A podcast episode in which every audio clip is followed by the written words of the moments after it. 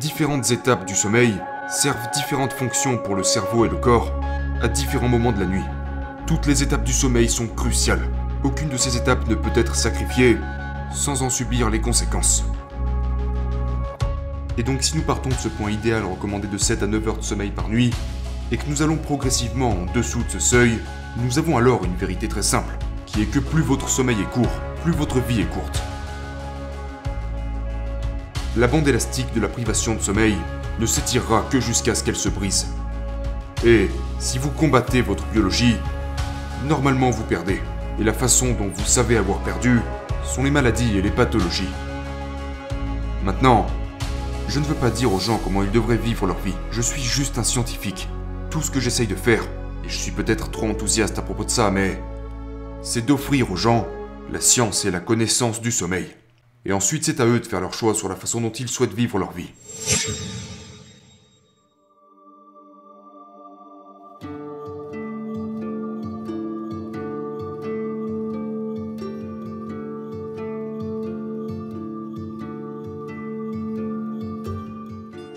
Alors, le sommeil, au moins chez les humains et la plupart des mammifères et les oiseaux, est largement séparé en deux formes principales. D'une part, nous avons le sommeil à mouvement oculaire non rapide, autrement dit le sommeil non paradoxal. Et le sommeil non paradoxal est subdivisé en quatre phases distinctes. L'endormissement, le sommeil léger et deux phases de sommeil profond. Et puis d'un autre côté, nous avons le sommeil à mouvement oculaire rapide, ou sommeil paradoxal. Le sommeil paradoxal est l'étape durant laquelle nous rêvons principalement. Et il s'avère que ces deux types de sommeil, non paradoxal et paradoxal, livrent une bataille incroyable pour la domination du cerveau tout au long de la nuit. Et ce genre de guerre cérébrale va être gagné et perdu toutes les 90 minutes, et puis rejoué toutes les 90 minutes, au moins chez les humains. Et cela crée cette architecture cyclique du sommeil. Cependant, ce qui est fascinant à propos de ça, et nous ne comprenons toujours pas pourquoi il en est ainsi, c'est que l'équilibre des ratios de ces deux types de sommeil, le sommeil paradoxal et non paradoxal, change au cours de la nuit. Ce que je veux dire par là, c'est que dans la première moitié de la nuit, la majorité de ces cycles de 90 minutes sont composés de beaucoup de sommeil profond non paradoxal et de très peu de sommeil paradoxal. Et donc quand vous avancez jusqu'à la seconde moitié de la nuit, cette proportion va désormais réellement changer avec des mouvements oculaires beaucoup plus rapides, particulièrement au cours des deux dernières heures. Et il n'est pas seulement important de comprendre en quelque sorte son sommeil, il faut comprendre que le bon déroulement de cette structure a de réelles implications dans notre vie. Donc, disons par exemple que je suis quelqu'un qui va au lit à 22h et qui se réveille généralement à 6h. Mais supposons que demain j'ai une réunion tôt le matin ou que je veux en quelque sorte écourter mon sommeil pour pouvoir démarrer ma journée à la salle de sport. Du coup, je décide de me lever deux heures plus tôt ce qui fait que je me lève à 4 heures plutôt qu'à 6 heures. Maintenant, combien de sommeil ai-je perdu? Eh bien, j'ai perdu 2 heures sur un total de 8 heures. J'ai donc perdu 25% de mon sommeil. Eh bien, oui et non. Oui, j'ai perdu 25% de mon sommeil total, mais étant donné que le sommeil paradoxal arrive plus tard le matin, j'ai perdu peut-être 50, 60, voire 70% de tout mon sommeil paradoxal. S'il y avait eu une étape du sommeil qui n'était pas importante, que Mère Nature aurait pu nous retirer pour nous laisser davantage profiter de tous les bienfaits de l'éveil, je suis sûr qu'elle l'aurait fait. Et ce que nous avons appris, c'est que chaque étape du sommeil est importante. Différentes étapes du sommeil servent différentes fonctions pour le cerveau et le corps à différents moments de la nuit. Toutes les étapes du sommeil sont cruciales. Aucune de ces étapes ne peut être sacrifiée sans en subir les conséquences.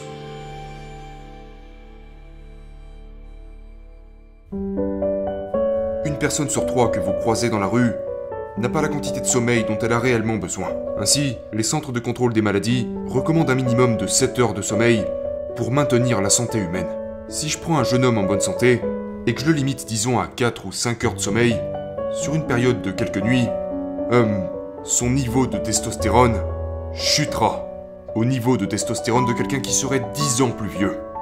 Ainsi, un manque de sommeil fait vieillir un homme d'une décennie en termes d'aspect critique du bien-être et de la virilité. Et nous constatons d'ailleurs des déficiences équivalentes dans la santé reproductive des femmes. Dérèglement de la sécrétion d'hormones folliculo-stimulantes, cycles menstruels anormaux, diminution de la fertilité. Un manque de sommeil chronique dérègle fortement la sécrétion d'hormones. Et nous savons aussi que, par exemple, si je devais vous prendre en charge et vous mettre au régime en vous laissant simplement, disons, 4 heures de sommeil par nuit pendant quelques nuits, à la fin de ces quelques nuits, votre taux de sucre dans le sang serait tellement perturbé que votre médecin vous classerait déjà comme étant prédiabétique. Nous savons également que si vous ne dormez pas suffisamment au cours de la semaine précédant votre vaccin contre la grippe, vous produirez 50% d'anticorps en moins par rapport à une réponse d'anticorps habituelle.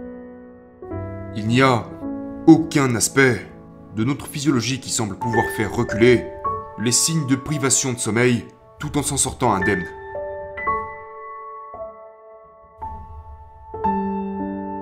Donc, ce que nous avons compris il y a environ 4 ou 5 ans, c'est que les gens qui dorment généralement euh, moins de 6 heures par nuit développent beaucoup plus de cet agrégat protéique toxique qui est sous-jacent à la maladie d'Alzheimer, appelé bêta-amyloïde, et également de cette chose appelée protéine Tau. Ce sont les deux protéines qui, selon les scientifiques, sous-tendent à la maladie d'Alzheimer.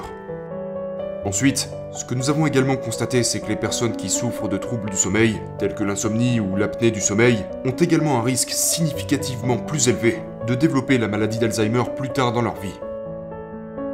Et puis plusieurs années, euh, après ça, les scientifiques ont démontré que si vous prenez un adulte en bonne santé et que vous le privez de sommeil pour juste une nuit, ou alors que vous le privez seulement de sommeil profond pour une seule nuit, vous constaterez une augmentation immédiate de cette protéine d'Alzheimer, la bêta-amyloïde. Cela a donc prouvé la causalité, que si vous retirez à n'importe quelle personne, même en très bonne santé, cette chose appelée sommeil, vous augmentez considérablement le risque qu'elle attrape la maladie d'Alzheimer.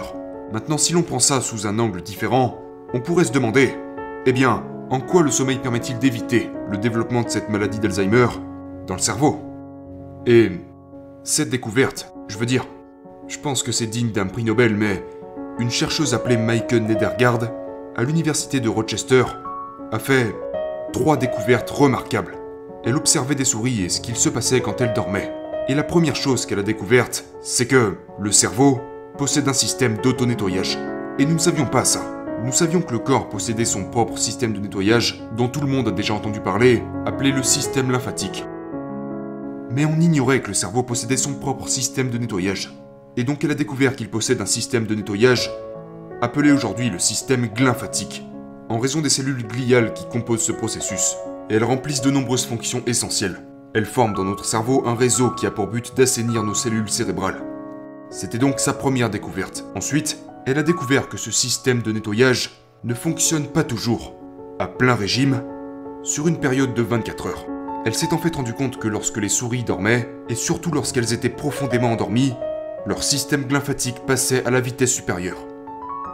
La dernière découverte, et c'est ce qui la rend pertinente en ce qui concerne la maladie d'Alzheimer, c'est qu'elle a découvert que l'un des sous-produits métaboliques, l'un des agrégats protéiques toxiques que le sommeil se charge d'éliminer, est cette protéine toxique de la bêta-amyloïde. Et seulement l'année dernière, des scientifiques de Boston ont en fait découvert un mécanisme de nettoyage similaire chez les êtres humains. Donc, c'est un mécanisme qui nous aide à comprendre à quel point le sommeil est en fait connecté à notre santé neurologique. Et donc si nous partons de ce point idéal recommandé de 7 à 9 heures de sommeil par nuit, et que nous allons progressivement en dessous de ce seuil, nous avons alors une vérité très simple, qui est que plus votre sommeil est court, plus votre vie est courte. Le manque de sommeil prédit ou cause même la mortalité. La bande élastique de la privation de sommeil ne s'étirera que jusqu'à ce qu'elle se brise. Et si vous combattez votre biologie, normalement vous perdez. Et la façon dont vous savez avoir perdu sont les maladies et les pathologies.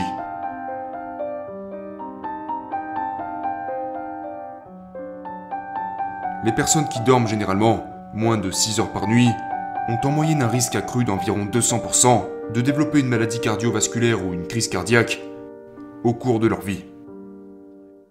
Euh, nous savons également, d'après une perspective d'études issue de la faculté de médecine de Harvard, que ils ont pris un large éventail de personnes qui ne présentaient aucun signe préexistant de maladie cardiovasculaire. Puis ils les ont suivis sur 5 à 6 ans. Et ce qu'ils ont découvert, c'est que les personnes qui dorment moins de 6 heures par nuit avaient un risque accru de 200 à 300% de calcification de l'artère coronaire. Et l'artère coronaire fondamentalement, est, vous savez, le couloir de vie qui alimente votre cœur.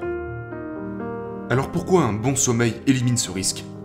Eh bien, pendant un sommeil profond, notre rythme cardiaque ralentit, notre système vasculaire, nos vaisseaux sanguins commencent à se détendre. Vous pouvez penser au sommeil profond comme étant la meilleure forme de médicament contre la pression artérielle que vous puissiez trouver au monde. Mais il ne s'agit pas seulement de la quantité de sommeil, il s'agit également de la qualité du sommeil. Nous avons constaté que les personnes qui ont un sommeil fragmenté ont une probabilité plus élevée de durcir leur vaisseau sanguin. C'est ce que nous appelons l'athérosclérose, qui est l'obstruction de nos artères, qui devient alors une voie directe vers les maladies cardiovasculaires et les crises cardiaques. Si vous essayez de perdre du poids, disons que vous essayez de suivre un régime et perdre du poids, mais que vous ne dormez pas suffisamment, 70% du poids que vous pourrez perdre proviendra de votre masse corporelle maigre et non de la masse grasse. En d'autres termes, si vous ne dormez pas assez et que vous essayez de surveiller votre alimentation, de surveiller ce que vous mangez, vous perdrez ce que vous voulez garder, c'est-à-dire du muscle, et vous gardez ce que vous voulez perdre, c'est-à-dire de la graisse. Lorsque vous ne dormez pas suffisamment, vous savez, que ce soit 6 heures par nuit, 5 heures par nuit, 4 heures par nuit, pendant plusieurs nuits, deux hormones essentielles qui ont pour but de réguler votre appétit entrent en déséquilibre. Ces deux hormones sont appelées leptine et gréline. La leptine est l'hormone de la satiété. Lorsque vous libérez de la leptine, cette hormone informe votre cerveau et votre corps que vous êtes rassasié de ce que vous venez de manger. Vous n'avez plus faim. La gréline est son opposé. La gréline est l'hormone de la faim. Elle dit non, non, non, tu n'es pas satisfait de cette quantité de nourriture. Tu dois manger plus. Et lorsque vous êtes en manque de sommeil, ces deux hormones tendent à fonctionner littéralement à l'envers, d'une manière qui ne vous est vraiment pas favorable. Tout d'abord, la leptine, qui est le signal de la satiété, diminue considérablement. Donc vous perdez ce signal de satiété, et vous avez constamment faim. Et comme si cela ne suffisait pas, la gréline, l'hormone de la faim, s'accroît fortement. Donc maintenant, supposons que vous venez de manger un repas standard, qui normalement aurait été satisfaisant, mais cela ne vous semble pas satisfaisant. Vous voulez manger davantage. Et de ce fait, les gens consomment 200 à 400 calories supplémentaires par jour, dans ces conditions de sommeil insuffisantes.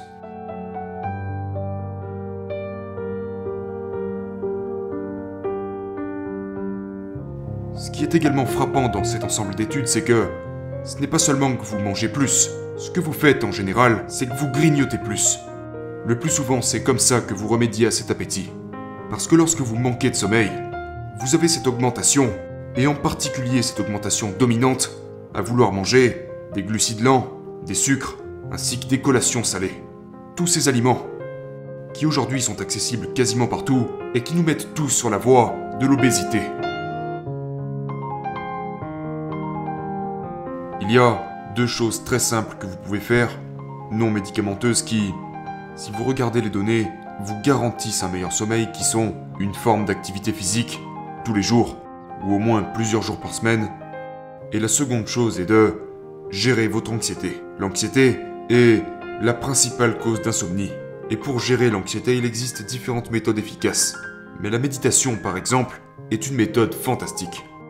Pour tous les gens qui souffrent d'insomnie, si vous les mettez dans une pratique de méditation et de pleine conscience, cela peut réellement réduire la gravité de leur insomnie d'une manière qu'aucun médicament ne pourrait offrir.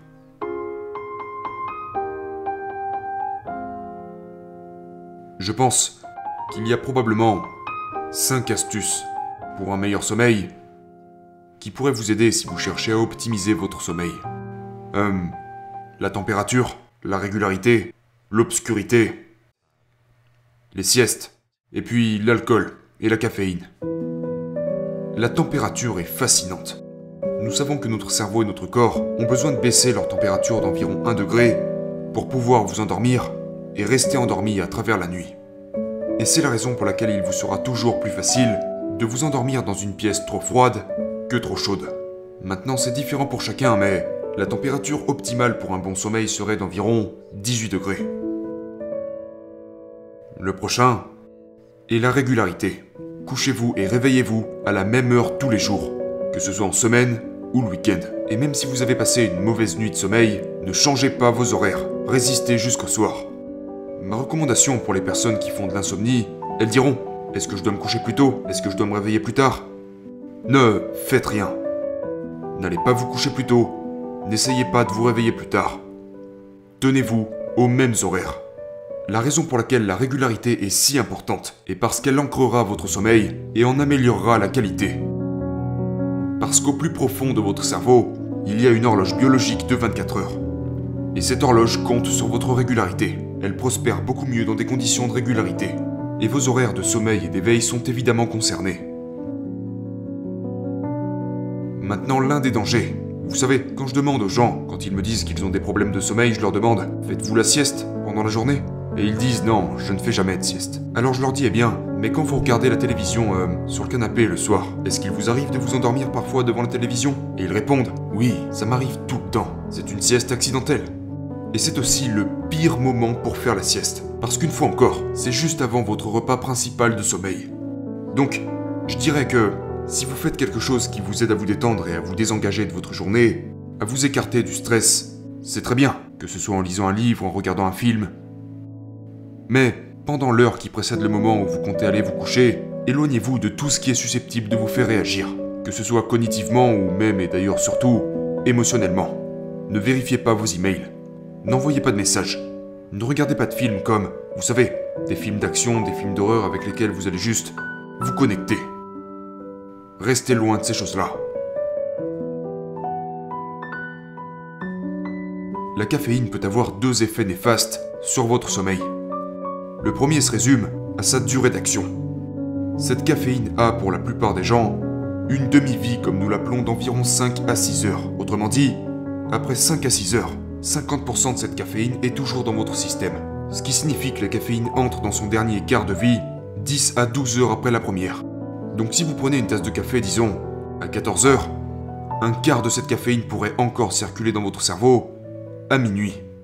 Donc ça serait l'équivalent, vous savez, prendre une tasse de café à 14 heures est l'équivalent de prendre le quart d'une tasse de café juste avant d'entrer dans votre lit, éteindre la lumière et espérer passer une bonne nuit de sommeil. Et même si vous êtes une de ces personnes qui disent Oui, mais moi, je peux prendre un expresso après le dîner et je m'endors pourtant très bien, et je ne me réveille pas au cours de la nuit, donc pas de problème. Eh bien, ce n'est pas tout à fait vrai. Parce que même si vous vous endormez et que vous restez endormi, la caféine va en fait diminuer la quantité de sommeil profond non paradoxal que vous pourriez obtenir. Elle pourrait diminuer la qualité de ce sommeil profond jusqu'à 20%. Maintenant, pour baisser de 20% votre qualité de sommeil profond sans caféine, il faudrait que vous vieillissez d'une décennie. Ou alors, vous pouvez le faire avec une tasse de café le soir. Vous savez, ça revient au même. Et le problème c'est qu'alors, ces gens quand ils se réveillent le lendemain matin, ils ne se souviennent pas avoir lutté pour s'endormir. Ils ne se souviennent pas non plus s'être réveillés au cours de la nuit. Donc ils ne font aucune corrélation entre les deux. Mais maintenant ils se sentent non rafraîchis et non restaurés par leur sommeil. Parce qu'ils ne dormaient pas profondément. Donc ça c'était la caféine. Hum, passons à l'alcool. L'alcool est probablement l'aide au sommeil la plus mal comprise qui soit. C'est tout sauf un somnifère. Premièrement, l'alcool fait partie d'une catégorie de drogues que nous appelons les sédatifs. Et la sédation n'est pas le sommeil. Le second problème avec l'alcool est qu'il fragmente votre sommeil. Parce que les substances neurochimiques liées au stress augmentent au fur et à mesure que l'alcool est métabolisé. Et c'est ce qui provoque la fragmentation de votre sommeil. Le dernier problème avec l'alcool que c'est un puissant suppresseur de votre sommeil paradoxal, de votre sommeil de rêve, et on a déjà mentionné les avantages qui lui sont rattachés. Hum, et donc, vous savez, je pense que c'est la raison pour laquelle l'alcool devrait être fortement déconseillé contre le sommeil par les professionnels de la santé. Maintenant, je ne veux pas passer pour un puritain. Je ne veux pas. Je ne veux pas dire aux gens comment ils devraient vivre leur vie. Je suis juste un scientifique. Tout ce que j'essaye de faire, et je suis peut-être trop enthousiaste à propos de ça, mais c'est d'offrir aux gens la science et la connaissance du sommeil. Et ensuite, c'est à eux de faire leur choix sur la façon dont ils souhaitent vivre leur vie. Vous savez, pour moi, c'était juste la chose la plus étonnante au moment où j'ai commencé à l'étudier. Et c'est une histoire d'amour qui dure depuis plus de 20 ans et je suis toujours séduit par cette belle chose que l'on appelle dormir la nuit.